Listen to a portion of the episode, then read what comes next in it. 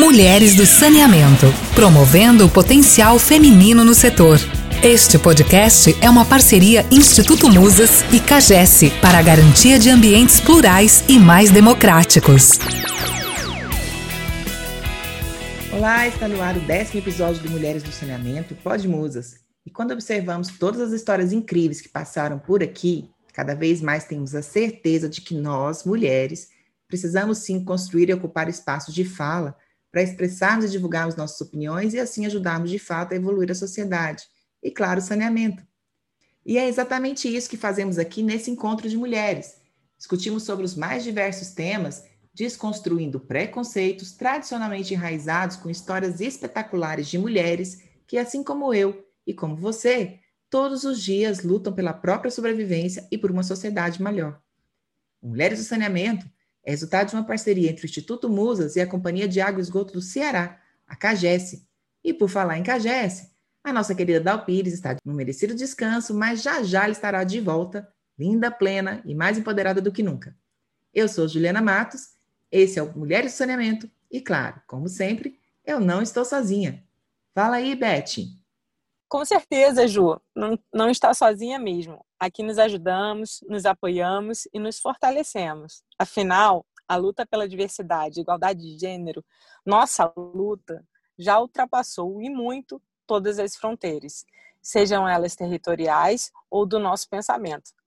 Mas, enfim, sejam todas e todos muito bem-vindas ou bem-vindos. Se você está aqui pela primeira vez ou perdeu algum episódio, aproveite para colocar o conteúdo em dia. Estamos nas principais plataformas digitais.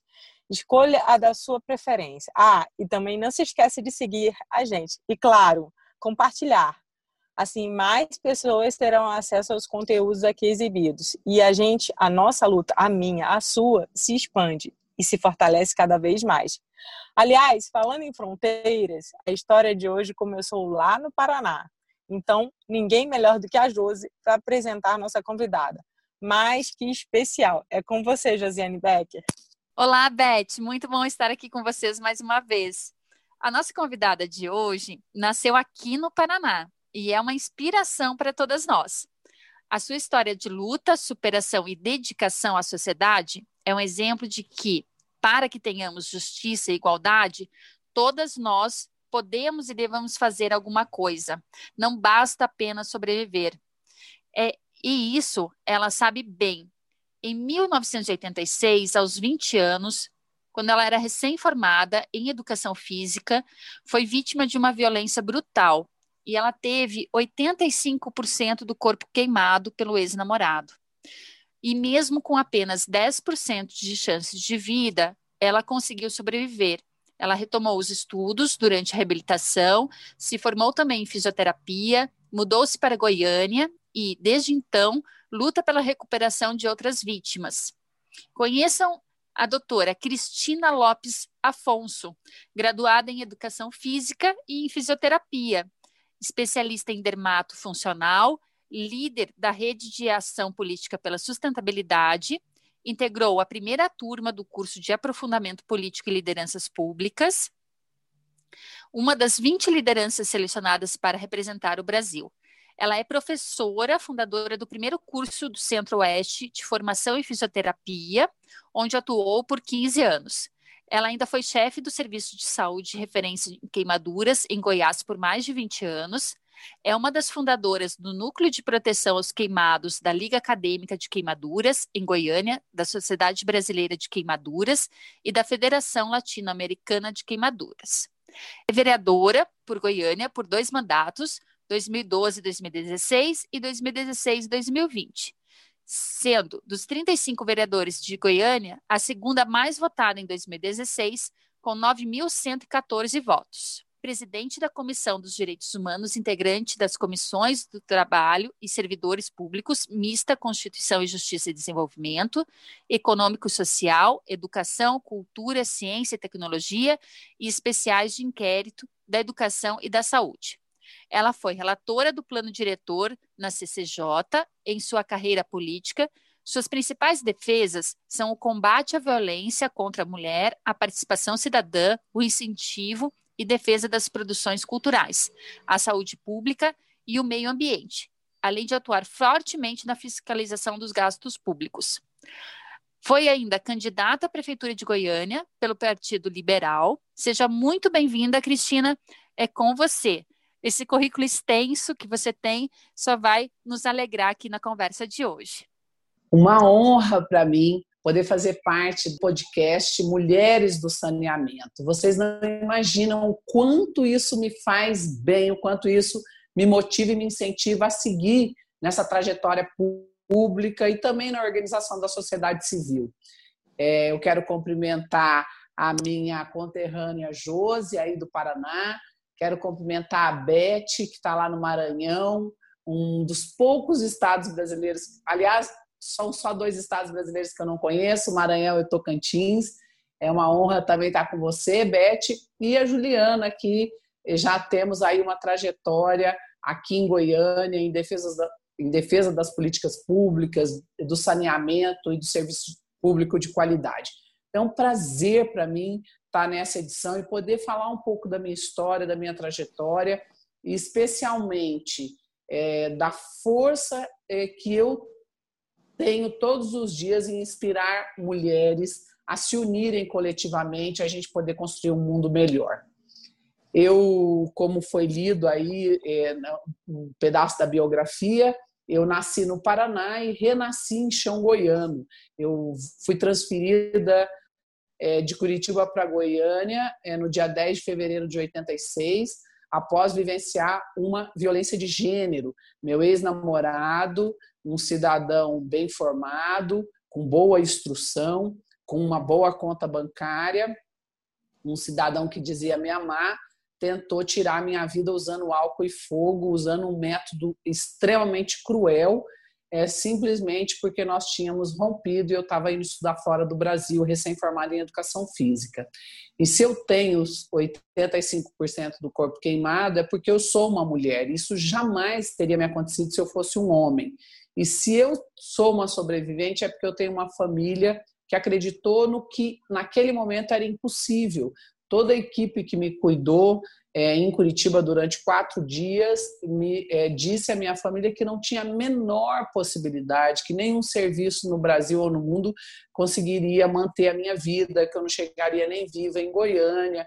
Era uma viagem muito difícil, mesmo sendo de avião, ela era em avião de carreira, não existiam UTIs móveis aéreas, e então eu vim em avião de carreira de Curitiba para São Paulo, São Paulo, Brasília, e Brasília vim num táxi aéreo.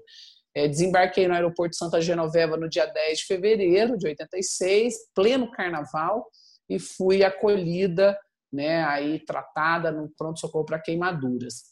Minha família não só acreditou que era possível, como abriu mão é, de recursos financeiros é, enormes, né, inestimáveis. Era, eu sou a décima filha de 14 e minha família não não teve dúvidas em que venderia qualquer coisa para me salvar.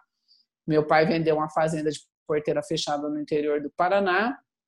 Quatro dos meus irmãos vieram comigo, dois é, se revezavam no plantão e dois doaram pele da perna para me salvar. Então, eu venho dessa raiz de quem acredita, de quem acha que é possível, de quem vai tentar até a última possibilidade que existir. E vindo para Goiânia, né, eu inauguro aí é, um momento muito importante na trajetória das grandes vítimas de queimaduras, porque nós não sobrevivíamos. E eu sobrevivi e tinha um monte de sequela, né, que é natural aí do processo do trauma da queimadura. Não só sequela funcional, mas sequelas também emocionais. Então, foi uma dificuldade eh, encontrar tratamento na reabilitação. Por isso, eu tomei essa decisão de prestar vestibular novamente. Eu fiz educação física pela Universidade Federal do Paraná e fiz fisioterapia pela PUC Paraná. Né? E me formei em fisioterapia com o propósito de trabalhar com queimados. Venho para Goiânia em 91, já de mudança, né? Atuei por 23 anos no pronto-socorro Duras, fui, uma, fui a professora fundadora entre cinco, né, de um colegiado de cinco pessoas que fundou o primeiro curso de formação no Centro-Oeste brasileiro, que se instalou na Exefego, hoje uma unidade da Universidade Estadual de Goiás. É, tenho, como toda a minha geração, aí é, acreditou que resolvida a democracia, vencida a etapa do diretas já, nós iríamos resolver tudo organizando a sociedade civil. Foi quando começaram a surgir as, as fundações, as ONGs, as OCIPs, as autarquias profissionais, a, os sindicatos. E eu trabalhei também, atuei por 23 anos na sociedade civil organizada, quando eu entendi que havia um teto, você não ultrapassava aquele teto, você nunca conseguia solução para os problemas. Eu não conseguia solução para os problemas das mulheres vítimas de violência, eu não conseguia solução para os problemas daquelas famílias que são violentadas também, eu não conseguia solução para o problema das pessoas queimadas, que tinham grandes sequelas porque isso é definido pela política institucional. Eu preciso de política pública para resolver esse problema. Foi quando eu decidi ser candidata, fui eleita em 2012, reeleita em 2016. É, como a Juliana é, citou, eu, eu sou presidente da Comissão em Direitos Humanos porque eu defendo a vida em plenitude. Né? O mais comum na minha situação é as pessoas acreditarem que eu sou a favor da violência, mas eu, a violência não resolve, a violência ela pode momentaneamente silenciar as pessoas, mas ela não traz solução. Por isso, eu acredito sim nas políticas públicas de acesso, nas políticas públicas é, no meio ambiente, nas políticas públicas é, que resolvam as desigualdades, que não são só econômicas, elas são desigualdades de instrução, desigualdades culturais, elas são desigualdades é, de acesso aos serviços de qualidade. Né? Esse país é continental e nós precisamos cuidar do nosso território, começando pelo exercício aí dentro da nossa casa. Quando, é, para encerrar esse, essa primeira participação, quando eu voltei para Curitiba e depois fui para Cianorte, que é a cidade onde eu nasci, meu pai é já viúvo, meu pai ficou viúvo três vezes, com, ficou com três crianças pequenas. Meu pai me recebeu, né? É, meu pai era português, um homem muito alto. Ele me recebeu na porta de casa e ergueu as mãos para o céu e disse: Graças a Deus que eu sou seu pai, não pai dele. Porque se eu fosse pai de imaginar que eu criei um filho para fazer isso com alguém, eu estaria morto. Então é essa raiz que eu venho de quem ainda é, agradece a Deus por ser pai da vítima, porque pior seria ser pai do agressor, né? Porque ele seria corresponsável, porque foi através da educação, né, que a gente chega também a esses níveis de violência que a gente não pode mais aceitar. Por isso, eu tenho convicção de que contar a minha história eu pode levar uma luz para mulheres que ainda vivem essa situação de violência, e isso com um mandato, com a capacidade de penetração que é conferido por um mandato, isso se estende e alcança muito mais gente. Né? Se eu conto a minha história, é porque eu não quero que outras mulheres vivam o que eu vivi, não quero que as, as famílias vivam o que a minha família viveu. Né? A dor é, que a minha família viveu. Então, isso é uma coisa muito, muito, muito é, real, né? Eu estou trazendo uma história, uma experiência de vida que é realidade. E a violência que eu sofri é foi uma violência surda, porque ele nunca me bateu, ele nunca me ameaçou fisicamente, nem sexualmente, o que é mais comum. Ele, ele fazia um jogo psicológico, ele dizia que ele ia suicidar, né? e isso me comovia. Imagina, eu com 20 anos, 19 para 20 anos, eu achava que eu podia transformar o mundo, achava que eu podia redemocratizar o Brasil, como não ajudar quem estava ao, meu lado? Né? Então, nós precisamos também conversar mais sobre isso, e isso é uma coisa que, nas minhas palestras, na convivência do dia a dia aqui na Câmara, mesmo dentro do hospital, dentro da universidade, são vários os depoimentos de mulheres que chegaram para mim e disseram: Nossa, eu só entendi que eu sou agredida a partir da convivência com você, a partir da experiência das suas palestras, porque muitas vezes essa violência é tão sutil que as mulheres confundem, acham que é excesso de zelo, de amor, de cuidado, quando na verdade é cerceamento de liberdade, né? E, e, o agressor está tentando te colocar nessa, nessa redoma aonde só ele tem a chave, e isso é um grande perigo para a vida de todas nós. Esse processo de violência, e aí é importante você falar sobre essa questão, porque nem sempre a violência é uma violência física, ela deixa marcas fisicamente. Muitas vezes é uma violência psicológica, uma violência material, uma, uma forma de, de tratamento que só a gente que é mulher, a gente sabe de fato aonde está machucando e aonde isso pode e deixa sequelas. E sequelas graves. Essas sequelas, inclusive, elas podem desestabilizar a nossa estrutura funcional, inclusive o nosso físico. A gente pode chegar a desenvolver algum tipo de, de problema físico que pode nos limitar no, no futuro não muito distante. E falando sobre isso, até interessante, quando a gente fala sobre a, a, visão do homem, a visão do homem quando ele enxerga isso. Muitas vezes ele veio, enxerga isso como até um mimimi, né? Um, uma forma de que as mulheres estão criticando demais a situação, que na verdade não é bem assim, principalmente quando se trata de assédio, quando não é um processo que não traz uma agressão física de fato. E a gente sabe que não é. No, na última semana, né, no último final de semana, eu ouvi uma, uma pessoa muito próxima dizendo o seguinte, que só poderia discutir esse assunto quem estava na trincheira. E na trincheira, segundo ele, e ele poderia, porque ele é homem, né? Ele é homem, conhece sobre feminismo e conhece feministas, enfim. Ele pode porque ele tem domínio sobre o assunto. E que só poderia discutir esse assunto quem fosse da trincheira. E aí eu me pergunto, né? Nós nascemos numa trincheira. E nós estamos lutando aqui para sair dessa trincheira.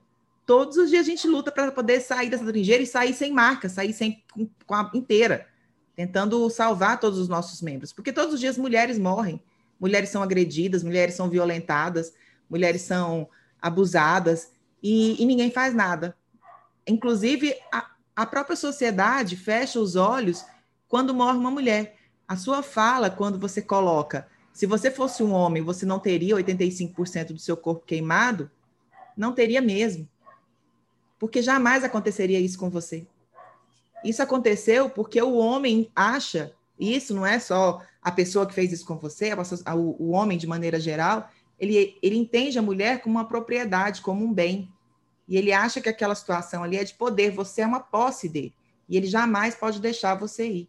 Você não é vista como ser humano. E isso é muito triste. E na Câmara, Cristina, como que foi esse processo, assim, na política? Porque a gente sabe que para mudar esse cenário, só com políticas públicas mesmo, para poder fazer algo de fato que mude em massa, mude esse movimento em massa. Bem, é, Juliana, é, gostaria de retomar só essa frase desse homem, né, que ele diz que ele está na trincheira, então ele pode discutir. E aí, assim, eu não sou da psicologia, sou professor e sou fisioterapeuta, mas ele diz uma coisa muito clara, ele dá um recado claro: todos os homens estão na trincheira, porque lhes é conferido o direito de agredir todas as mulheres. Olha como a coisa é séria e como ela está é, intrínseca ao ser humano, né? E no caso aí, o ser humano masculino. Então, eu tenho direito de discutir porque eu tenho direito de agredir. Então, eu já estou aqui me defendendo. Você veja como é séria a colocação dele. É, e nós, mulheres, precisamos é, começar a ter essa compreensão eu entendo que não é fácil, porque é um processo sociológico. Mudanças comportamentais reconhecidas sociologicamente, elas são lentas, né? Tanto que há muito pouco tempo nós podemos votar e sermos votadas, né? Então há um processo, e, há, e nesses últimos anos, dos anos 80, que eu participei do movimento é, de mulheres no Brasil, né? O movimento feminista, a construção das delegacias da mulher, a construção dos conselhos da mulher é, eu vi isso crescer de uma maneira muito forte, e agora, nos, no, nos anos 2000, é, jovens meninas elas têm um, uma outra postura, e os homens que estão se relacionando com essas jovens também têm uma outra postura. Se a gente fizer um corte por faixa etária, as mortes elas têm acontecido e cresceram, não há dúvida que elas cresceram muito, elas têm acontecido numa determinada faixa etária. Mas é, o, o que, que é o fato?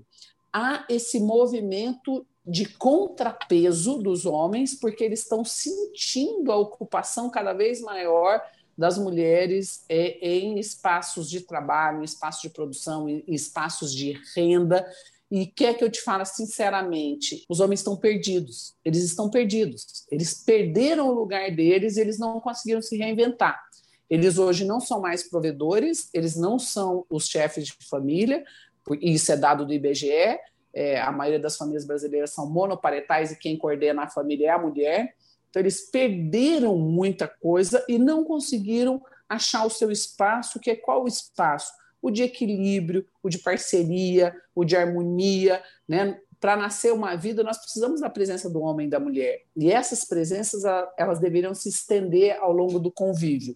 Mas nós precisamos também, e eu faço parte do grupo reflexivo, eu trabalho com homens agressores, eu tenho convicção de que a minha ida é, como palestrante a esses grupos, os levam a uma reflexão profunda, severa, porque eu vou lá como vítima, eu não vou lá como advogada, nem juíza, nem promotora, nem professora, eu nem política, eu vou lá como vítima e eu consigo fazer com que eles se coloquem como é, ou os meus parceiros, ou meu pai, ou meu irmão que doou minha pele, né? Porque foi isso que aconteceu a minha família, muitos homens da minha família viveram e se doaram para me salvar. E poderia ser um deles, que agrediu a mulher deles, eles poderiam, e eu tento fazer isso, colocar no papel de quem viveu o sofrimento comigo.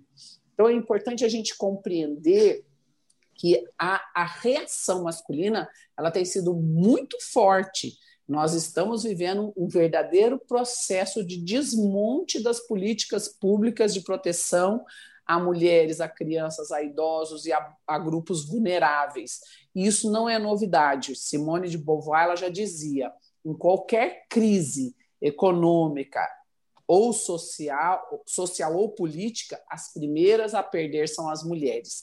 É justamente o que ela já disse, é, que, que não é novidade, que nós estamos vivenciando. Então, por isso, é, a importância de é, iniciativas como a das mulheres do saneamento, para a gente poder refletir, discutir, trocar experiências, vivência especialmente, é, dar apoio umas às outras. Em relação à política, triste realidade, nós temos 256 municípios no estado de Goiás. 44 dessas cidades não têm nenhuma vereadora mulher na composição das câmaras e 180 e tantos só tem uma mulher. Então, o que é, respondendo aí a sua pergunta, o que, que é o problema? O problema, aqui eu estou até olhando aqui, é, é muita coisa, é uma subrepresentação que vai nos afetar muito. Por quê? Porque eu preciso, dentro de um espaço de decisão, ter essa di diferença, não é divergência, é diferença de sentir, de pensar qual é o chão que eu ocupo, onde eu piso, o que é ser mulher, como é ser mulher numa sociedade, que leis é, que precisam é, traduzir o anseio da sociedade. E hoje nós temos composições de Câmara e de Executivo também totalmente desequilibradas, porque elas são é, majoritariamente ocupadas por homens e brancos. Então, é, é, é, representa uma faixa da população brasileira ou uma faixa da população daquela cidade ou daquele estado. Isso é muito danoso, não há equilíbrio na decisão. Por isso, essa, essa, esse desgosto, esse desânimo com a política, porque a política não está atendendo a necessidade da sociedade. É, eu tive dificuldades aqui na Câmara, naturais, mas facilmente superadas quando você tem é, a capacidade de conviver com diferença, a capacidade de dialogar, a capacidade de discutir e debater as suas posições. Eu já consegui é, reverter muitas posições aqui que seriam contrárias a determinadas causas e a gente conseguiu esclarecer, conseguiu dialogar e conseguiu virar o voto aí é, em favor daquela pauta que a gente acredita. Vou dar um exemplo para as pessoas que estão nos assistindo, é muito simples, mas é fácil de entender. Logo que eu cheguei, se você assistir uma sessão da TV Câmara, você vai vendo vários oradores dizerem: não é, doutora Cristina, não é isso, doutora Cristina, porque eu presto atenção no que as pessoas estão falando. Né? Tem, tem situação que é constrangedora. Né? Uma pessoa vem aqui ocupar a tribuna livre, que é um instrumento super bacana, e aí não tem ninguém prestando atenção no que a pessoa está falando. Gente conversando, gente em pé. Eu, eu sigo prestando atenção e, e talvez isso seja a disciplina de professora. Mas aí eu lá prestando atenção na discussão, o projeto era é, fica obrigado a instalação de cabides em banheiros femininos, shopping, bares, restaurantes. É, e aí virou uma polêmica. Nossa, mas o vereador preocupado com um gancho em banheiro de mulher, faltando vaga na UTI, faltando vaga na escola. Neste momento, a educação e a saúde são importantes, mas na hora de decidir sobre a educação e a saúde, elas não são importantes. Porque se tiver um problema de escola ou de saúde em casa, quem resolve é a mulher. Então, o homem não sente o drama de ter que resolver. Aí eu fiquei olhando aquilo, mas o que, que tem a ver? Se eu sou dona do shopping e você é obrigada a instalar o gancho no banheiro, esse dinheiro não vai para a educação, esse dinheiro não vai para a saúde. Esse dinheiro é investimento no conforto das mulheres que circulam naquele estabelecimento. E aí, então, ouvi todas as discussões e pedi para discutir. Todo mundo tem 10 minutos para discutir as matérias. Falei, gente, vamos lá, vamos fazer de conta que aqui todo mundo é mulher, vamos fazer um exercício. É, você é uma mulher e você tem uma criança. Aí você resolve ir para o shopping com essa criança. Aí você tem a criança, a bolsa da criança, a sua bolsa. Você vai para o shopping. Aí você comprou alguma coisa. Aí você tem a criança, a bolsa da criança, a sua bolsa e uma sacola. Aí você resolve ir para o banheiro. Mulher no Brasil não senta em tampa de vaso sanitário, não sei de onde vem essa bobagem. Na minha casa, os meninos sentavam para não, não ter tampa molhada para as meninas. Mas eu entendi, aos 15 anos, quando eu saí de casa, que mulher não sentava em tampa de vaso. Aí minhas amigas, nossa, mas você vai sentar? Você vai pegar doença venérea? Até o ponto de uma amiga dizer que eu ia engravidar. Falei, não, não é assim que engravida, você está bem enganado mas você veja que tem essa cultura. Aí você não senta, aí você fica lá tentando equilibrar sua roupa para não encostar no chão. Aí roda a bolsa para um lado, para o outro, bate na criança. Eu falei, olha, gente, que facilidade, você tem um ganchinho, você pendurou, resolveu o problema. O projeto foi aprovado por unanimidade, ninguém mais, ninguém mais discutiu a matéria. Então você veja que se eu não estivesse presente, não fizesse a reflexão, seria negado à mulher um direito de ter um conforto e uma segurança que é simples. Não é tão oneroso para o dono de um estabelecimento, mas resolve 100% o problema daquela mulher. Então, é isso que eu digo: não é ser mais, não é ser melhor, não é ser mais inteligente, é ter o sentimento na hora de decidir. Né? Ter o sentimento para decidir Agora nós estamos vivendo a, o tripé fiscal, né? nós vamos votar a LOA amanhã, a Lei de Orçamento Anual. Aonde eu vou alocar os recursos desse município? Aonde há de fato importância? As reclamações são muitas, as maiores são em relação à saúde. Há um alto investimento, mas não resolve o problema. Por que, que não está resolvendo? Então, eu, eu vejo que a presença da mulher, e aí também eu estou preparando gente para isso, eu faço parte de vários cursos de formação e tem um projeto que é nosso, da nossa autoria aqui na casa, que é o Parlamento Jovem, que 34 crianças são eleitas, e aí a gente tem paridade, tem que ser metade homem, metade mulher, aqui é 50%, porque eu acredito que esses jovens vão poder mudar. E eu falei para eles, vocês, para elas, vocês vão chegar muito melhores do que eu, porque vão chegar mais preparadas. Então é isso que nós temos que fazer, incentivar e também capacitar. Aí muita gente fala, ah, mas a mulher tem mais dificuldade porque não, não tem com quem deixar as crianças. Isso tudo é negociável, né? Que nós também temos que aprender a fazer. A gente negociou da porta para fora, mas não negociou da porta para dentro. Então nós temos que aprender a negociar da porta para dentro, sem culpa, sem castigo, sem peso, porque a vida vai seguir, seus filhos vão crescer, vão se casar e você precisa ter sua vida. Então nós precisamos e também, né? tem pai. Ninguém nasce sozinho, ninguém nasce, né? É, ninguém brota da terra. É, tem mãe, tem pai. Então nós precisamos é, começar a se desprender desse sentimento é, de culpa, de castigo, de, de autopunição e negociar. É fácil, é simples. Hoje muitas mulheres já dominam isso e os homens convivem bem com isso, sentem o prazer de criar é, suas filhas e filhos, e essa geração veio muito melhor que a gente. Nossa, Cristina, eu tô te ouvindo aqui e é um misto de, de sentimentos que eu tô é, aqui. Primeiro, é, porque compartilho completamente dessa sua visão, né? É, e o principal ponto assim que me vem à cabeça é a questão do preparo, né? Do quanto é importante a gente começar a preparar essas jovens que estão vindo por aí. Porque, veja, se a gente hoje consegue ter essa, essa conversa, eh, a gente conseguiu porque a gente teve algum preparo, né? Uhum. Algumas mais, outras menos. Mas o fato é que, é, infelizmente, a gente anda por aí e a gente percebe um completo despreparo, porque falta consciência. A, a, a, mulher foi colocada numa posição e ela aceitou essa posição durante muitos anos. E, Cristina, quando a gente às vezes quer fazer uma coisa que é dividir uma conta, e as pessoas, ah, deixa de ser chata, aproveita que o homem quer pagar. As pessoas não percebem que a gente só quer é, simplesmente tomar um espaço que é nosso também porque nós somos senhoras das nossas responsabilidades, nós temos nossos direitos e nossas obrigações, e, e, e, eu acho muito razoável que eu tenha o direito de pagar a minha conta, sem me sentir, é, ah, você é uma feminista, ou você é isso. Não, gente, eu sou uma cidadã como outra qualquer e quero pagar a minha conta.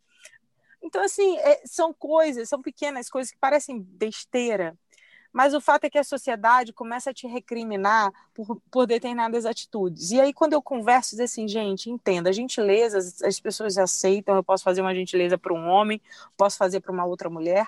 Gentilezas a gente pode fazer com qualquer pessoa, mas é preciso parar com essa ideia de que ao homem cabe uma responsabilidade e à mulher cabe outra. Os dois são capazes de fazer as duas coisas. Claro, só uma mulher pode parir, só uma mulher pode parir mas os homens podem adotar filhos, os homens podem criar seus filhos e muitos os criam porque perderam suas companheiras ou porque é, é, de, é, as mães abandonaram seus filhos e isso é uma realidade. Então, o fato é, falta hoje uma, uma empatia das pessoas em perceber que as mulheres que estão buscando esse espaço, elas não estão querendo guerra com ninguém, elas só querem o seu espaço, que é delas, que é de direito. E quando você fala, Cristina, eu, me, eu, eu, eu vivo na sua pele, porque é, é, é, eu percebo a tua, a, o, o, teu trabalho, eu percebo naquilo que você está buscando, naquilo que você está fazendo, e eu fico pensando, puxa, eu sou mãe de uma menina, uhum. é, e eu uma das grandes questões do meu casamento, que, que me, me, divorciei há pouco tempo, mas uma das grandes questões era exatamente conscientizar o meu marido, um homem de criação nordestina, é, criado aí dentro de um sistema completamente patriarcal, a, enfim, convencer ele de que eu e ele somos iguais e que eu não tenho que ser sobrecarregada porque sou mulher e ele também não tem que ser sobrecarregado do ponto de vista financeiro porque é homem. Nós podemos dividir e compartilhar. E hoje, felizmente, ele começa a compreender isso, ainda que seja de longe, e, mas pelo menos ele começa a compreender isso, porque ele percebe que ele é pai de uma mulher e ele não quer que a filha dele é, passe por coisas que ele sabe que não vão fazer bem a ela. Então, esse trabalho de. Achei muito legal o que você contou sobre essa coisa de trazer esses jovens e criar um parlamento paritário, né? E que mostrar que nós temos que estar ali em pé de igualdade para discutir, porque sim, cada um sente a sua própria dor, né? Cada um sabe é, é, o que te afeta. E muitas vezes os homens não conseguem perceber porque eles não têm esse olhar, porque muitas vezes as mulheres que estão dentro de casa se anularam é, e, e, e, principalmente dentro da política, né? Os homens na, no parlamento, a gente teve essa conversa outro dia quando estava tendo uma live sobre mulheres na política. Os homens no parlamento, muitos deles chegam a essa posição porque tem uma mulher em casa que supriu todas as necessidades para que eles pudessem estar ali. E quando a gente uhum. cria essa consciência, né, de que, puxa, vamos olhar para outros países, vamos olhar os homens que vão para o parlamento de bicicleta e que pegam seus filhos na escola e que fazem a comida e que fazem a refeição e que ninguém acha nada demais nisso, porque afinal isso é normal. É, a gente vive numa sociedade que realmente foi massacrada, as mulheres foram massacradas durante muito tempo, e até hoje, é, mesmo quando a gente luta pelas próprias mulheres, nós temos mulheres que, que viram as costas para nós. Então, é, é, esse sentimento que você tem de o quanto Musas é importante e outros movimentos têm, é o que eu tenho. Porque eu te confesso que eu luto todos os dias para que a minha filha não tenha que passar por muitas das circunstâncias que eu passei e passo e que todas nós passamos hoje. E que, claro, sem dúvida nenhuma, já avançamos muito, mas eu tenho certeza que nós podemos avançar muito mais se a gente tirar essa culpa dos ombros, que é o que você falou, né? Os filhos crescem, seguem suas vidas, da gente tirar essa ideia de que nos cabe tanta responsabilidade, porque nós podemos dividir essas responsabilidades e começarmos de fato a buscar uma sociedade mais paritária e mais justa. Eu, eu fico assim muito feliz com essa sua fala. Nossa, é, é, essa reflexão que a gente tem que é, exercitar, né? Hoje, é, especialmente no Brasil, ser mulher é sobreviver, né? Nós estamos lutando para sobreviver. Não é só sobrevivência de vida, é sobrevivência psicológica, profissional, política, né? Há um movimento muito forte para reduzir os nossos espaços, justamente porque houve esse avanço, como você mesmo coloca, né, Beth? Você é, teve dificuldade num relacionamento onde há conflito entre uma educação patriarcal e um desejo de ter paz e de ter autonomia.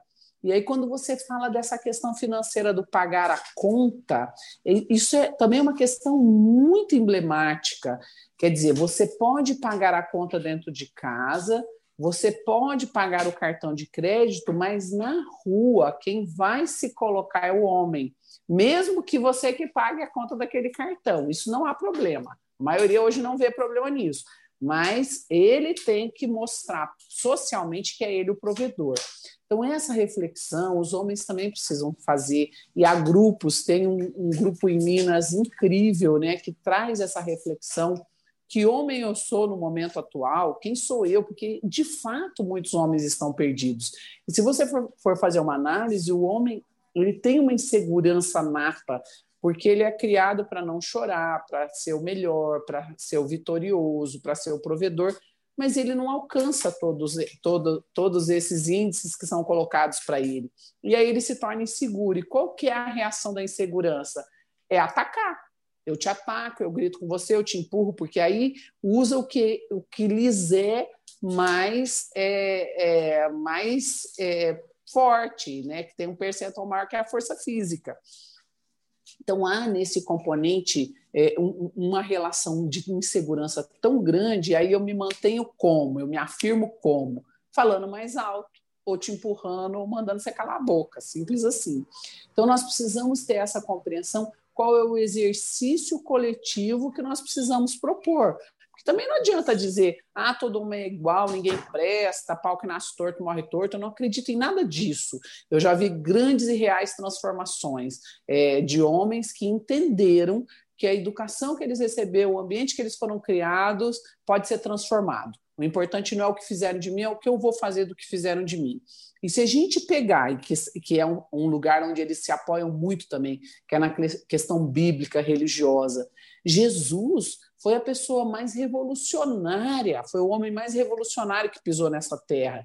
Jesus é o primeiro a convidar uma mulher para sentar à mesa. Ele convida Abigail, mulher de Simão Pedro, para se sentar e fazer a refeição com eles.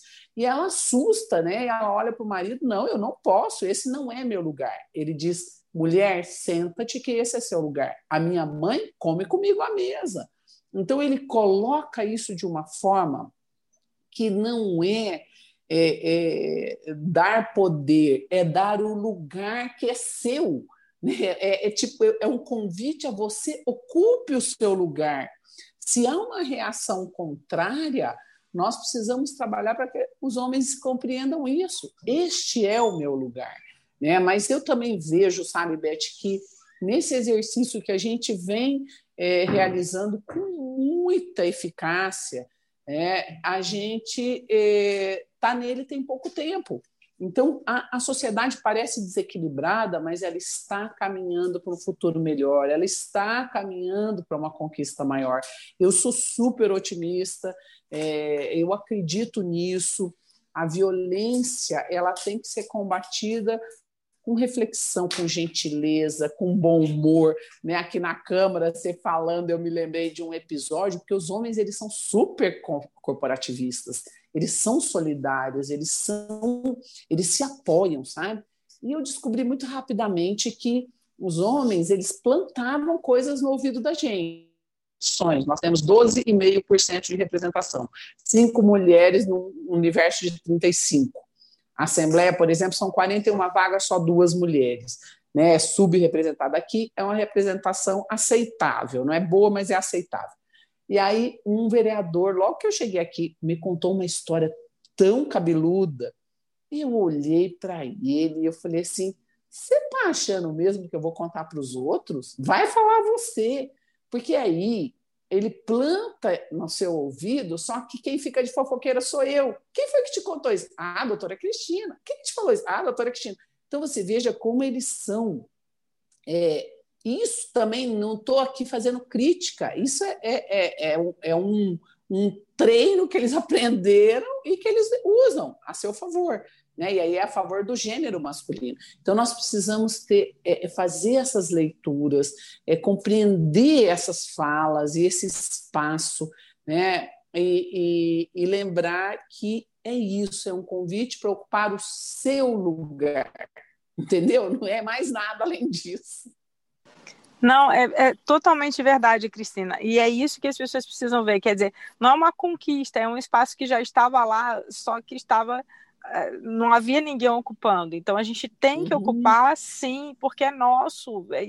E é nosso porque nós somos realmente é, é, é, cidadãos de, de, de, direitos e deveres, de obrigações, e, e nós temos sim que, que, agir dessa maneira numa totalidade. Não dá para ser 50% de um lado e, e, e, e, e 50% do outro. Não ocupa o teu lugar. E as pessoas olham isso com um olhar ruim. Ah, mas você é feminista?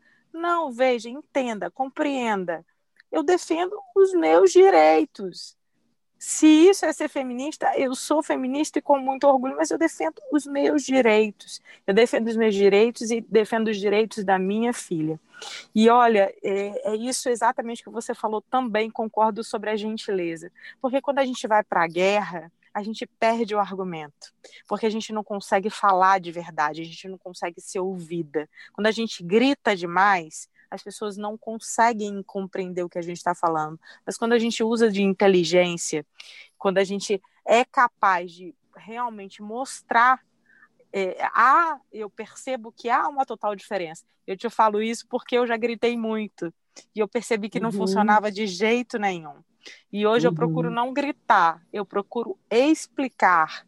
E isso, nossa, passou a funcionar de uma maneira tão legal, porque eu já percebo hoje os homens compreendendo, homens que nunca tinham ouvido a coisa, compreendendo o que de fato a gente está querendo, o que de fato a gente está buscando. Porque é muito isso. É, a, a, a, mídia muitas vezes taxa as coisas, né? E as pessoas colocam ela dentro de um invólucro e, e colocam tudo como se fosse a mesma coisa. E aí, quando você usa um, um estereótipo né, para aquilo, muitas vezes é aquele estereótipo fica tido como algo que deve ser rejeitado.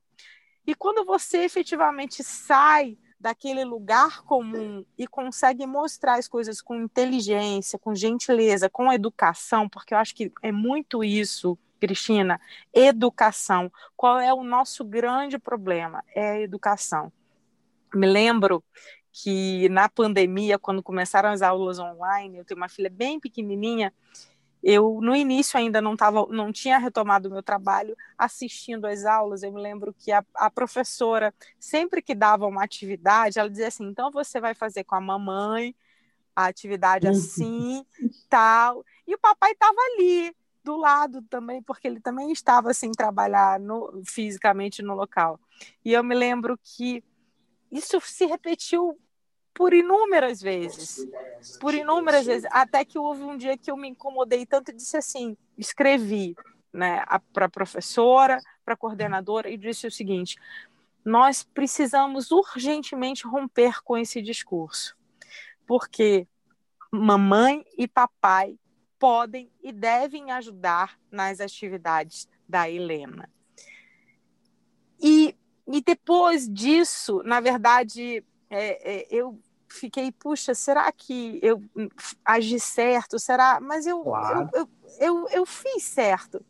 E recentemente, um pai que era justamente o pai que estava dentro de casa, porque a esposa dele é enfermeira, então ela estava na linha de frente da Covid. Então, ele que estava cuidando da filha dentro de casa, ele disse o seguinte: Eu me senti absolutamente representado pela sua fala, porque era eu que estava lá fazendo todas aquelas atividades e eu não estava sendo reconhecido pela minha atividade. Então, veja como é importante a questão da educação a orientação da, da, da sociedade nesse sentido.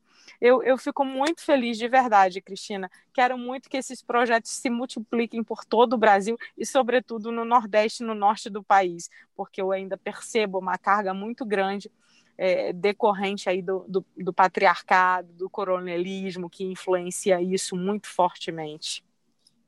É, é, nós ainda temos muita coisa a vencer juntas, né? E a sua fala, a sua atitude, elas, isso muda o dia a dia. Você vê é, o quão pequeno é, parece ser, mas o quanto ele transforma, eu, o quanto o pai também, nossa, eu estou incluído, eu sou representado, sou eu que estou fazendo, né? E você falou de duas coisas que são super importantes. Uma coisa é pegar a mulher na histeria. É, isso aqui eu vivi no, no primeiro, no primeiro ano de mandato, eles chegavam muito sutilmente, muito delicadamente, e falavam coisas assim que eles sabiam que ia me tirar do sério, entendeu? E aí, a hora que você ia para o microfone, ah, né? aí a, a, imprensa pega aquela cena, olha o tanto que ela é histérica, olha o tanto que ela é briguenta. Então, esse, isso também eu já me, sabe, já me já incorporei o que é o jogo e já entendi que eu não posso perder meu equilíbrio. Tenho que respirar, falo depois, dou, é, é, é, tomo um cafezinho, mas eu vou fazer o que eu tenho que fazer, mas de uma maneira equilibrada. Essas cenas na política que pega a mulher só no rompante, você pode ter certeza que atrás daquele, daquela explosão teve alguém é, te massacrando ali naquilo que lhe é mais caro, nas suas causas ou no, naquilo que você defende. Então, não tenham essas explosões, porque é isso que vai para a imprensa, é isso que vai te definir. Ó, oh, ela é histérica, ela é briguenta. Então, ela é louca. Com, ela é louca. Cuidado com esse jogo. A, questão do feminismo, uma das coisas nesses últimos anos que mais me fez feliz, apesar de nascer de uma história muito triste, como nasce o 8 de março, 186 mulheres queimadas, mas a campanha Não é Não nasce de uma vivência cruel que foi uma, uma adolescente ser estuprada por 40 homens.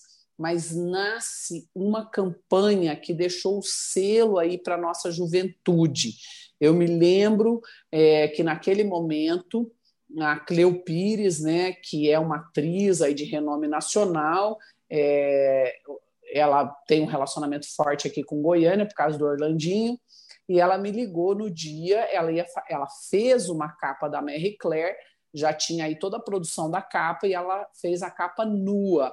Ela tá com, ela tem algumas tatuagens, né? Então ela tá com as mãos dobradas, com, as, com o joelho dobrado, não aparece nada é, é, que possa considerar um, um nu fotográfico, né? Mas ela coloca isso. Se ser feminista é dizer você não pode me estuprar, independente de eu estar vestida, nua, ou com uma roupa que você é, não considere adequada, ou num horário, num lugar que você não considere adequado. Ninguém tem direito de me estuprar. Então, essa campanha Não É Não, ela falou, ela dialogou com a nossa juventude e colocou essas meninas para pensarem o que é ser feminista. Ser feminista é dizer não, eu não quero te beijar. Não, eu não quero ter um relacionamento sexual com você. Não, eu não quero namorar com você. É simples assim. Já houveram outras necessárias lutas, mas eram outros momentos, porque a, também a mídia e os homens eles propagam: ah, feminista não depila, queima sutiã. Isso foram momentos da trajetória de evolução da ocupação do nosso espaço. Hoje não se precisa mais disso, mas você precisa dizer: não, eu não quero é, estar com você nesse momento, não quero dançar com você. E uma coisa que foi é, emblemática também, mas a atitude foi muito mais rápida do que no Brasil, foi na Inglaterra, quando uma moça não quis ficar com o rapaz numa festa, né, eles estavam num parque, e ele colocou uma, um, um, celular no chão e fotografou. Ela estava de saia curta, ele fotografou de baixo para cima. E a justiça inglesa disse se você estivesse sem calcinha, nós poderíamos fazer alguma coisa, mas a lei inglesa não cabe, não, não prevê nenhuma punição a esse homem. E aí foi criada uma lei específica para isso. Então, isso é uma coisa que a gente precisa, é, é, não só de leis adequadas, que nós temos, a, né, a, a 12.350, que é a Lei Maria da Penha, mas ela tem que ser aplicada de maneira correta. Né? Então, é, o Não é Não foi uma campanha excepcional que falou com a nossa juventude. E para finalizar, a questão do não ter pai, não ter mãe, né? ou ter só mãe. Eu é, atuei 23 anos dentro do hospital, pronto-socorro para queimaduras, e aí todo dia a gente entrava na visita e tinha uma criança que falava assim: Eu quero minha mãe, eu quero minha mãe. Aí um dia eu fazendo exercício com ele, eu falei: vem cá, você não tem pai, não? Cadê seu pai? Aí era engraçadíssimo. Eu entrava no quarto, ele olhava para mim e falava: quero meu pai, quero meu pai, quero. E assim a gente tem que ensinar, ou você pode chamar sua mãe, mas você também tem que chamar seu pai, né? Então, acho que é, é uma questão também é, da gente entender como você né? Chame o pai dessas crianças também, tá todo mundo dentro de casa e às vezes, como foi o caso do seu colega, só ele está em casa, a mãe é que está no hospital trabalhando, né? Então esse é, é, é, são pequenas mudanças que geram grandes transformações. É verdade, tá, tá muito cheio de razão, Cristina. Eu queria uhum. muito gravar o seu discurso é, todos os dias para que a gente pudesse ter é, é, pílulas de, de aprendizado para distribuir para todo o Brasil. E, e, por falar nisso, distribuir para todo o Brasil, já pensou em alguma coisa nesse sentido? Uma candidatura nacional? Eu então, já tenho meu voto. Oh, nossa, que honra! O nosso, né? De todas nós. Oh, ah, que bacana, Josi! Minha conterrânea. Então, a gente está na construção aí de um projeto. Eu, eu, por princípio, sou contra reeleições. Eu acho que um dos grandes cânceres da política brasileira são essas reeleições intermináveis. Pessoas que têm seis mandatos, oito mandatos, dez mandatos, já se tornou profissão e, e território, né? A pessoa vê aquilo como dela. Eu acho que reeleição deve ser uma só. São oito anos de mandatos, é o suficiente para você servir as pessoas entender o que é esse processo, incentivar outras pessoas a entrarem.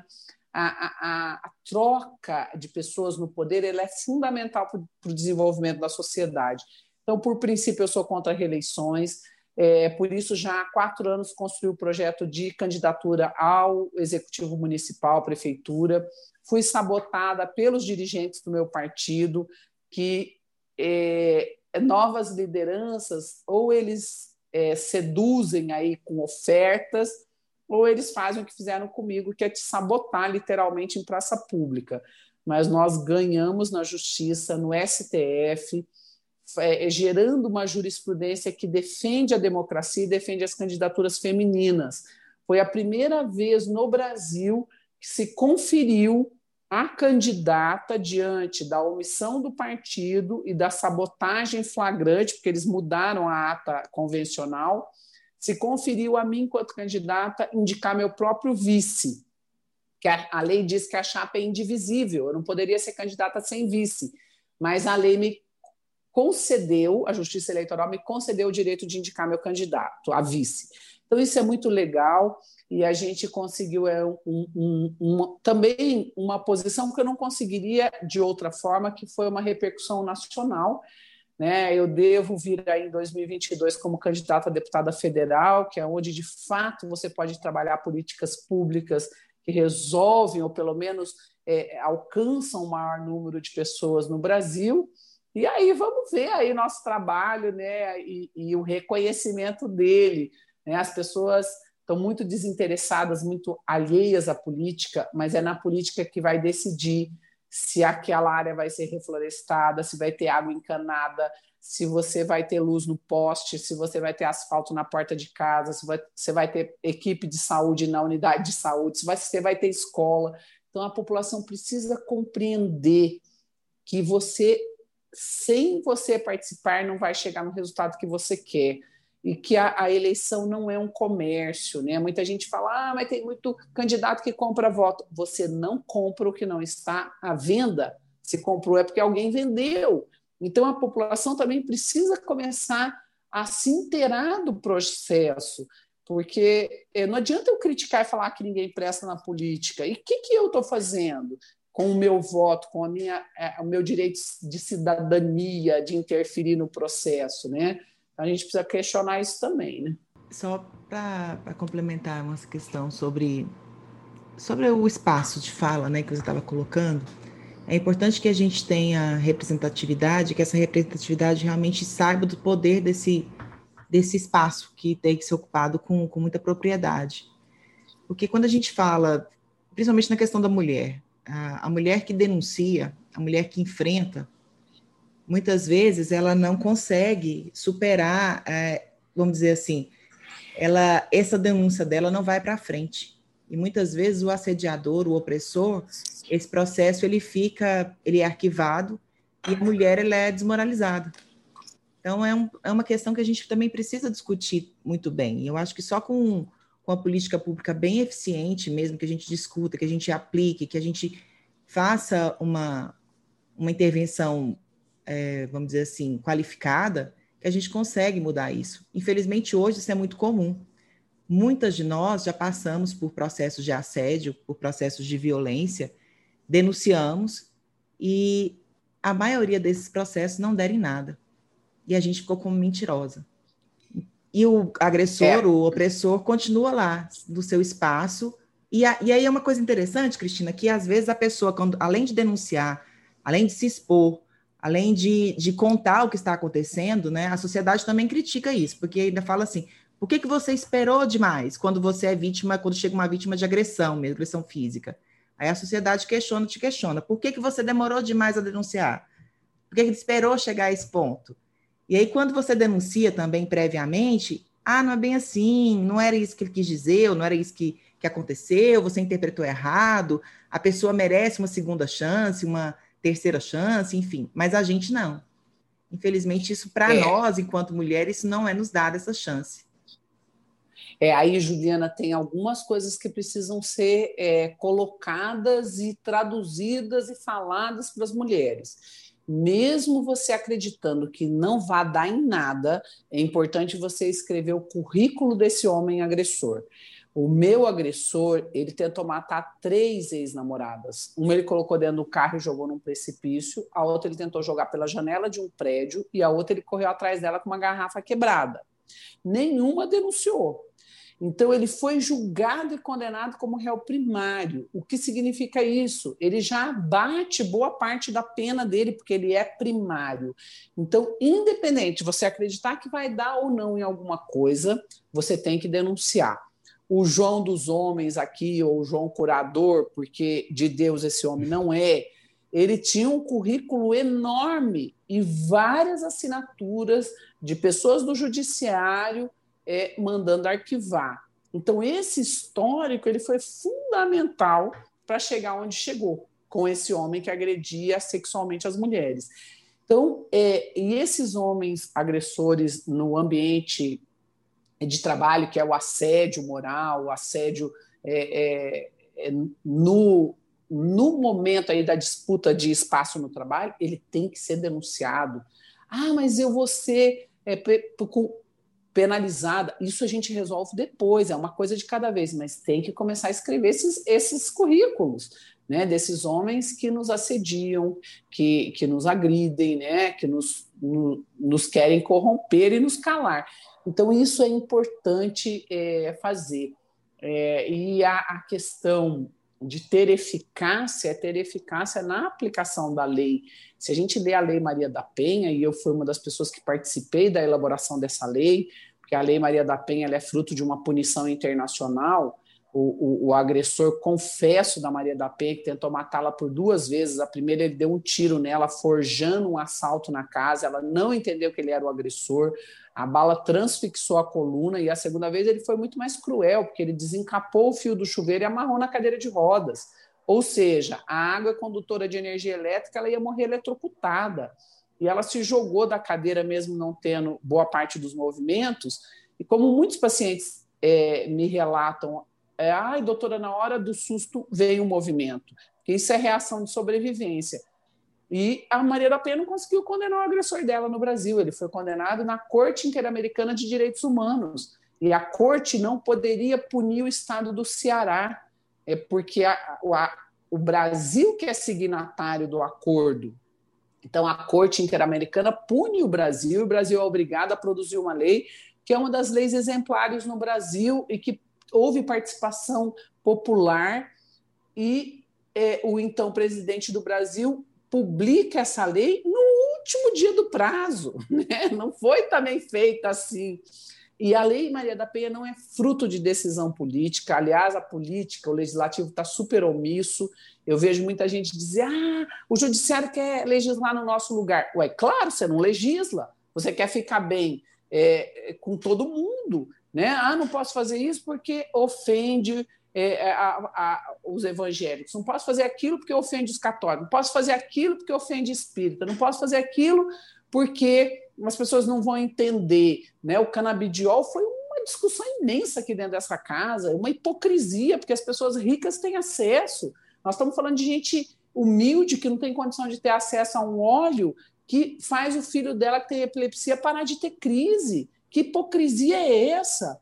Ah, mas se eu votar nisso, é, os evangélicos não vão votar em mim. Ora, então você não tem que estar no legislativo. Se você não tem coragem de atender o que a população espera de você, ou, ou aquilo que num futuro próximo ela vai precisar, ela pode não entender naquele dia, mas essas pessoas podem ter Alzheimer e precisar da lei que você aprovou.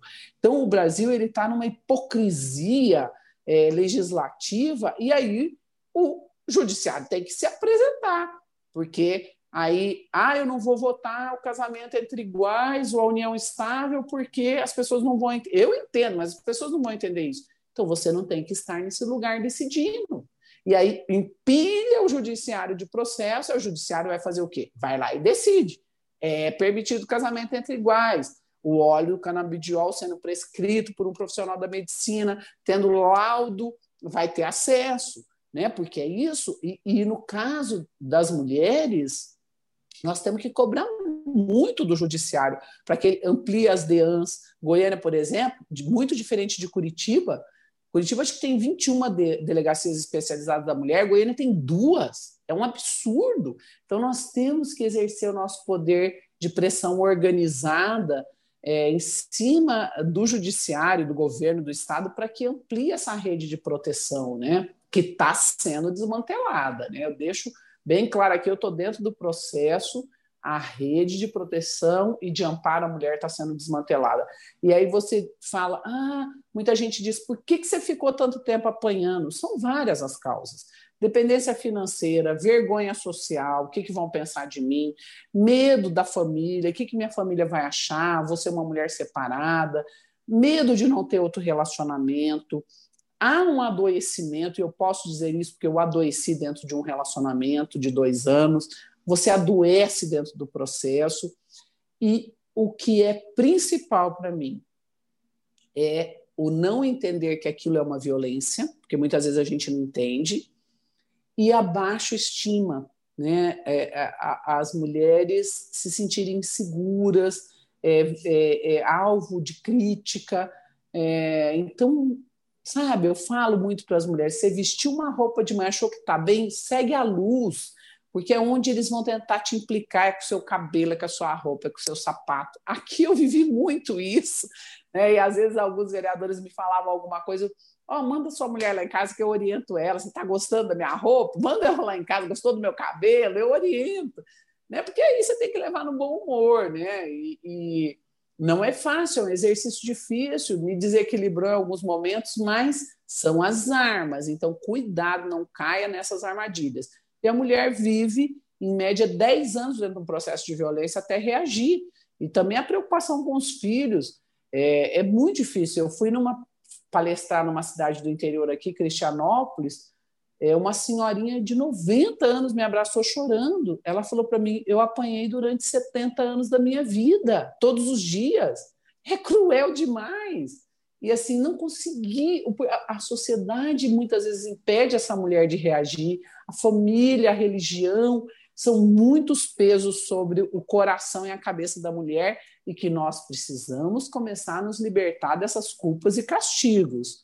Elas não são nossas, você não é o centro do universo, você não é onipresente, você tem que dividir as coisas, as responsabilidades. E a gente precisa levar esse exercício para mais mulheres. Eu não tenho dúvida disso, Cristina. Até porque esse processo de, de denunciar e de levar à frente não só a questão da violência física, mas também do assédio, o assédio moral, por mais que a gente seja rotulada, talvez seja perseguida, e muitas de nós somos perseguidas por denunciar, que é um absurdo, né? Que é aquela questão da culpa ser atrelada à vítima, é, é um motivo que a gente tem que se fortalecer cada vez mais, sabe? A gente tem que unir forças. Eu estava vendo até uma questão sobre essa questão de, de forças. A Josi compartilhou com a gente um vídeo sobre a importância, né, da a força feminina. Qual a importância que a gente tem e assim como a gente tem um poder, que é um poder feminino que é desde a formação da, da terra, a nossa relação com o meio ambiente, esse contato com a terra, somos nós que produzimos. E aí, desde a Idade Média, as mulheres eram que faziam, que tinham esse dom, né, que tinham essa capacidade de produzir, de cuidar da terra, de gerar, e isso foi realmente tirado. A gente continua com esse processo, mas isso nos foi tirado o poder de fala, nos foi tirado o poder de ocupar os espaços que são nossos de direito. Então, se a mulher realmente perceber o poder que ela tem, o poder do feminino, a gente toma esse país e transforma ele num mundo muito melhor. Eu não tenho dúvida disso. A, Nem eu. A mulher, a, porque é o que a gente sempre fala, né? Um mundo melhor é. para a mulher é um mundo melhor para todo mundo. Porque Exato. olha como foi importante você estar presente numa discussão que era simplesmente colocar o gancho dentro de um banheiro, que para o homem era obsoleto, porque ele jamais ia entender a necessidade de ter aquele equipamento, uma coisa simples ali dentro. Assim como para nós uhum. é tão fundamental ter uma mulher, uma representante em todos os espaços de, de, de poder, porque somos nós que somos vítimas quando a gente, a gente coloca uma foto que esteja com um decote e é julgada, inclusive, a nossa capacidade intelectual por causa daquela foto. Se a gente coloca alguma de, de alguma forma, a gente está cansada de ser agredida, de ser debochada, de ser é, articulada, né, que sempre colocada para baixo em determinada situação, se você se posiciona, você é louca, você não é líder. Então, isso tudo a gente é uma construção que tem que ser feita, e eu acho que, que a, união de mulheres ela ela sobressai qualquer coisa. Então a gente precisa cada vez mais acreditar nisso, se fortalecer, denunciar e buscar assim exigir que essas pessoas, esses agressores sejam punidos de fato, porque realmente eles não deveriam nem estar no, nos lugares deles. Sejam eles um agressores físicos agressores mesmo de de assédio. Esses assediadores, eles não têm espaço. E uma coisa que o Musas até colocou, uma frase que o Musas usou esses dias, eu acho importante repetir. Uma instituição que apoia assediador, ela não tem valor. Nem valor nem para o mercado, muito menos para a sociedade. Então, enquanto a gente não bater nessa tecla, eu acho que a gente vai ter que replicar essa, essa frase muitas vezes, porque tá demais. Essa questão da violência contra de gênero, isso, além de ser um absurdo humano, é contra qualquer princípio. Infelizmente, doutora Cristina, é como você mesma colocou. Esse desmonte que vem acontecendo, ele chegou até nós, chegou muito rápido, chegou muito forte. E se a gente não se posicionar e não se posicionar agora, depois o, o prejuízo é muito grande. Eu não sei como que a gente vai conseguir reverter isso para as nossas filhas. Verdade. É, aproveitando o, o, gancho que a Ju falou do, do, do, gancho no banheiro, é só falar um pouquinho aqui da, da minha área, que é muito interessante, misturando com as leis, né?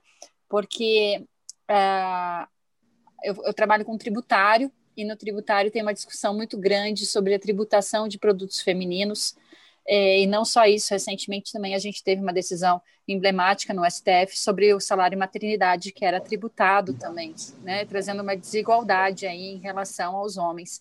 E de produtos femininos, por exemplo, um absorvente feminino, a tributação dele é em torno de 35%.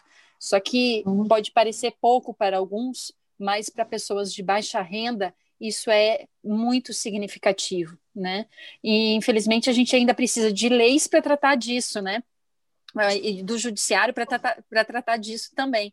Eu, eu, acho que o mundo ideal está muito longe de existir, mas eu também, como a Beth, eu espero que exista ainda é, para minha filha, em que a gente não precisa de uma lei regulando um comportamento, ou não precisa de um judiciário discutindo, por exemplo, que não tem tributação em cima do salário e maternidade, porque isso é prejudicial à contratação de mulheres é, envolvidas no mercado de trabalho, né? Mas é, só para trazer, são muitas questões né, que, o, que o legislativo realmente passa, e, e eu lembrei agora dessa questão tributária né, que tem uh, a incidência de tributos em cima de produtos femininos que, para principal, como é uma tributação que atinge muito a, a, a classe mais baixa, é, é uma tributação extremamente injusta e que impede, muitas vezes, de mulheres terem acesso a produtos básicos, como, por exemplo, absorventes. Nossa, bem Mas... colocado, Josi, muito bem colocado. É, é, e essa reforma tributária a gente tem que interferir, fazer a pauta aí dessa, dessa reivindicação feminina, né? Isso é uma coisa importantíssima para a gente liderar nesse próximo ano aí. Sim, tem que, tem que discutir, a gente tem que trazer discussão, né? Tem que fazer barulho, porque senão a tributação vai ser alta, não vamos, é. não vamos ter nenhuma garantia aí. como você falou, né? A gente precisa trazer para a discussão, porque é, senão isso é irrelevante para a maioria, como nossa representatividade ainda é baixa, isso pode parecer irrelevante para a maioria né, das pessoas que estão decidindo. Verdade. Eu sonho ainda com um dia que a gente vai ter esse 50-50, viu? É. Vai ter igualdade de fato. Paridade. Isso é fundamental, porque cada um tem a sua vivência, cada um tem a sua experiência, e só assim a gente vai conseguir, de fato, entrar nessas sutilezas que só cada um que vivencia consegue observar. Se a gente não tiver essa, essas condições, realmente vai ficar bem difícil conseguir alcançar. Mas, Cristina, muito obrigada pela sua participação. Parabéns pela sua história, parabéns pela sua trajetória. Tenha muito sucesso. Eu te desejo tudo que há de melhor. Conte conosco. Eu tenho certeza que a sua carreira sempre será guiada e iluminada sempre, porque você é isso que você é, uma sobrevivente. E uma sobrevivente, quando passa por toda essa história, ela tem cada vez mais força. E essa força, tenho certeza que não vem só de você. Você tem toda uma estrutura familiar que te dá todo o apoio e tem a gente, que somos admiradoras do seu processo, somos admiradoras da sua história. Estamos com você para o que você precisar. Conte conosco de verdade. O MUS está à sua disposição para que a gente possa realmente fazer com que o país seja diferente. Nós acreditamos nisso, nós acreditamos que o saneamento muda a vida das pessoas. Assim como você, a gente acredita que uma paridade é essencial não só na questão política, mas nas questões também institucionais, porque só com essa paridade a gente vai conseguir ter o olhar difundido de maneira equânime, de maneira igual, sem buscar um caminho melhor para todo mundo. É isso que a gente acredita. Então eu só tenho a te agradecer. Te agradeço como cidadã goiana, cidadã goianiense. Agradeço ao Paraná por ter cedido. Você é esplêndida, você realmente veio para somar, é muito bem-vinda. Considere-se goiana, considere-se goianiense. Eu espero que você continue aqui nesta terra que eu amo tanto e eu tenho tanta esperança e vontade e certeza que a gente vai construir um futuro muito melhor. Para mim, para minha filha para as minhas netas que virão, para as minhas sobrinhas, para você e para todos que vierem depois da gente.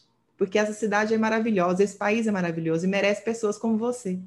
A gente precisa de pessoas como você para poder liderar, para poder fazer as questões e poder olhar por nós, porque só assim a gente consegue mesmo avançar.